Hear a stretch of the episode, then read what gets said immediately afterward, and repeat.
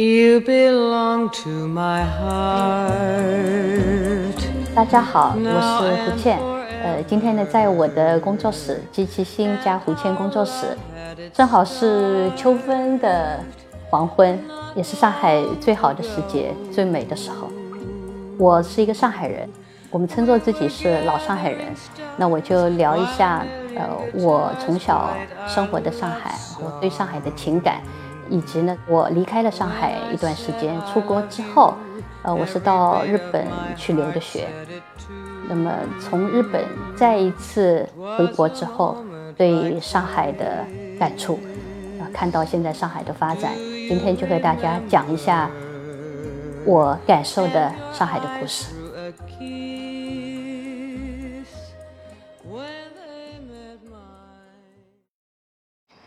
小时候呢，我生活在卢湾区，复兴路啊、陕西路啊、茂名路啊那一段。那么以前啊，说实话，生活在那的时候，不感觉到有怎样的特别，而且都很近啊。然后包括买东西啊，那么现在反正看到那些文章说淮海路了、怀国旧了，呃，然后各种电影院了，那个还有文化广场啊，那现在要出来的兰心大剧院啊，那电影啊等等，都是在家的附近。那么，也就是文化、商业、学校都很集中。我觉得我生活在那的时候，更多的是感觉到便利，而且呢，就你不需要走很远，而且也几乎就不需要搭公交，因为那时候都是公交嘛啊。那么有一辆自行车，基本上全部赚回来了。幼儿园呢在思南路，小学在复兴路，大明中学区在淮海路，所以就是学生时代全在那儿。那么。那购物嘛，又是在淮海路啊、茂名路那一带，所以当时生活的时候的这种环境，朋友啊，呃，玩亲戚啊、朋友啊，全在那附近的时候，也没觉得什么特别，呃，就是对房子可能是呃，可能法租界区域里面梧桐树多一点，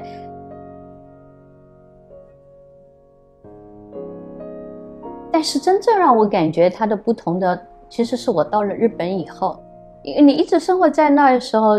真的挺平常的。到日本之后呢，一个是遇到不同区来的上海人，另外呢是遇到其他城市来的中国人。这时候我们之间的交流话题背景，也以前没有办法四通八达的时候，发现差距真的挺大的。我后来觉得，哎呀，我作为一个上海人，然后卢湾区还挺自豪的。是积极性工作室以后，让我觉得这几乎就没有差异，而且呢，不只是没有，反过来老先生以及他的秘书这一个层面的，那他们当时都六十几岁，他秘书是五十多岁，他们都对我就觉得不只是没有差异，哎，反而他们还好像很钦佩。我说这这怎么回事？其实原来呢，就是说平时我们在这聊聊天中间啊，我才知道就在那辈人的心目中间。呃，包括他们的祖辈啊，给他们的这个从小的时候的一种感觉，就上海是以前的远东第一大都市。那个年代，我去的那个年代，日本人是非常喜欢夏威夷的啊。他们的结婚啊，他们结婚仪式都愿意成帮结队的到夏威夷去。那么，于是我记得老先生的秘书就跟我举过这个例子，他说，在我们心中的上海。当时就像现在的夏威夷，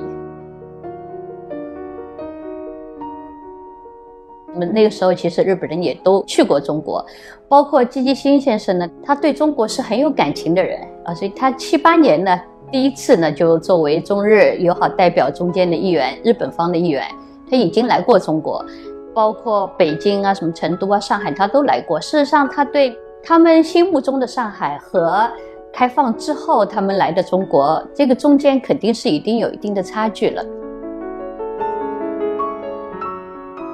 但是好像打消他诶疑惑的，呃，或者说心目中间对上海还是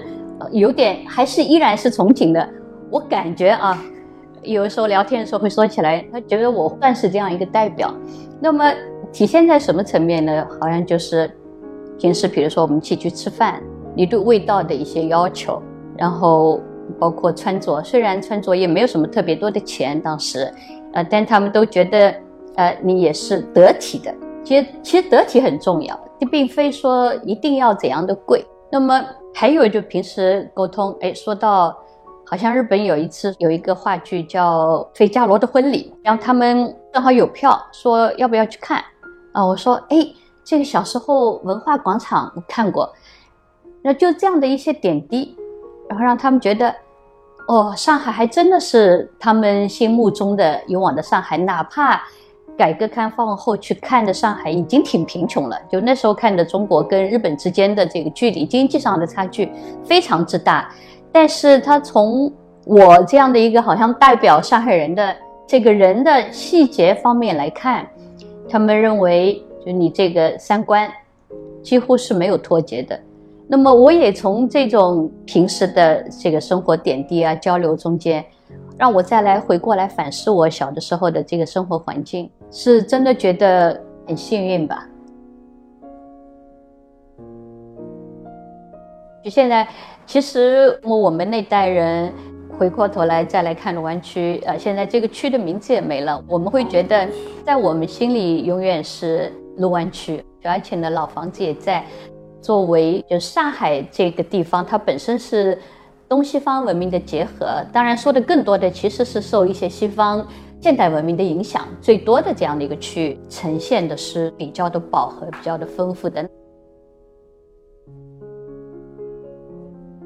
我也经常看到文章说，七零年前后出生的那些人是新中国成立以后真的是最幸运一代，对我们避免了很多的。呃，各种战争的灾害啊，然后我们就就正好是躲避了这样的一些时代啊，同时又是没有经历过文革，文革中出生，但是在文革结束后上的学，是是这样的一代，然后又加上改革开放，所以改革开放的时候呢。那么大家都想要出去看一下外面的世界到底是怎样。那么那时候其实出去是非常难的，只要求你有国外亲戚的担保啊，有钱的担保啊。这个钱大概是在一万美金的担保哈，就是要靠国外亲戚的资助。那么美金的担保，我记得还要有，不只要有钱的担保，你还要有地方。而且我们那个时候是。要先有签证才能办护照，它倒过来的。那么这个过程真的很难。那你让办签证的时候怎么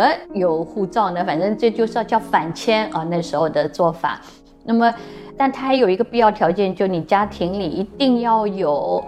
直系，呃，然后旁系也有一定的规定，不能旁到就完全不认识的人。就是你又得有亲戚证明，又得有经济担保。然后你还得有渠道考上这些学校啊，那么这个几个才能够出国。哎，但是发现我们同班同学毕业之后，我们都各自都不同的国家，都是在高中一毕业，或者说是这个大学的一二年级的时候，就是在最呃前沿的改革开放的最前沿的那批。那么同时呢，也是我们这批人出去之后，他们都有就那个区域啊。他们都有同样的感觉，回来以后啊，大家的沟通中都有，就是他们在国外的时候都挺代表上海人的啊，这点我也深有感触。然后在反过来想，我幼儿园大班开始我们就教英文了，那小学一年级的时候就是有英文课，呃，我想想现在回忆起来，那老师的英文发音还真的标准。我记得很小的时候，哎呀，这话我好像妈妈也没我她我也跟他讲过。我是一个小学生还是初中生，呃，被学校说你可以去参加这个第二医科大学的实验室的参观，那么就把我带去了。带去以后呢，先给你看福尔马林里面进的死人尸体，我们到那边，然后尸体躺着一个黑，我觉得我胆子很大哦，这不怕那不怕。后来我给我们看生殖器。男的女的都有，还剖开的，全部是剖面，呃，所以这些话我真的妈妈都没讲过。但是我从小，老师觉得你们这辈人可以去看了。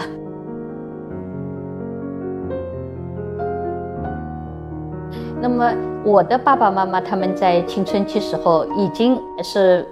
融入在他们的生活，融入在他们的血液里，他们的思想里，因为他在传给我，我我又记得。我记得我爸爸小时候给我做西裤，哎，那时候都是双子宫嘛，做完裤子，我一穿，怎么这个屁股怎么这么大啊？这个裤子屁股这一块啊，这么这么大等等。我们那时候都想要细腿啊等等，他说不是，西裤得这个样子的啊，它要有一个形状啊之类的。后来还要给我翻边啊，总总之，等我大了以后，哎呀，我这这就是老式的。传统的这样的洗裤做法，他们那代人接受的就是这样的，从小的融在血液里的了。反正是在时尚，虽然天天都看他们穿的灰不溜秋的，但是很讲究，倒垃圾换旧一点的衣服，要然后去医院换成从里到外新的衣服。啊，然后就就怕万一要给你检查，呃，让要让你把衣服脱了检查里面呢，所以，就我觉得这就是得体，因为那个年代已经是没有贫富之差了，真正的计划经济的时候没有这样，但是还是会很得体。上海呢，因为特别是因为你做建筑这一行呢，呃，也会特别还是希望能够看到城市的各自的特点。那么，当各种高楼耸起的时候啊，也会很担心它会在这个全球化的这样的进程中间，然后被同质化了的。啊，所以我也会借力的，因为我们本身是在这个行业里啊。当你有机会参与到呃这种行业中间，呃有时代感的同时，又能够把这个地域的文化能够保留起来。能够去去做出呃这一种综合性的时候，我会尽力去做这样的尝试，在这个上是完全不妥协的。所以，的确是以前看到保留一个一个的楼，这个看到保护这么多，这个楼当然重要，但其实还是更多的是机理。那么机理怎么保护？但机理保护它牵涉到很多的机制。啊，那么这些机制以前看的确很着急的，因为机制还来不及跟踪起来的时候，一个片区一个片区就这样被消失了。保护几个洋楼没什么，它不能够成为真正的就上海的特征的。那现在呢？也知道这个事情其实急不起来啊，呃，就在经济发展层面还赶得上，能够把现有的那些还仅存的那些，能够把它大片区、大片区的以一种新的机制给它保留下来，能够让至少我小时候生活的那片卢湾区没怎么动，它不是不只是一个单栋的洋楼。不过呢，思南公馆那一片啊，思南路那片我。我的幼儿园也在那儿，我的小学也在那儿。那现在都是思南公馆，每一栋都一样。就我我还专门会去找过我的小学，学原来呃幼儿园、小学这里都是梅兰芳啊，呃卢燕他们都住在那个片区。还有当时周公馆，当然它是作为一个历史建筑保护在那里。那么其他的呢，全是按照我印象中是我我们小学的那个模式啊，然后全部。延伸出来是一模一样的，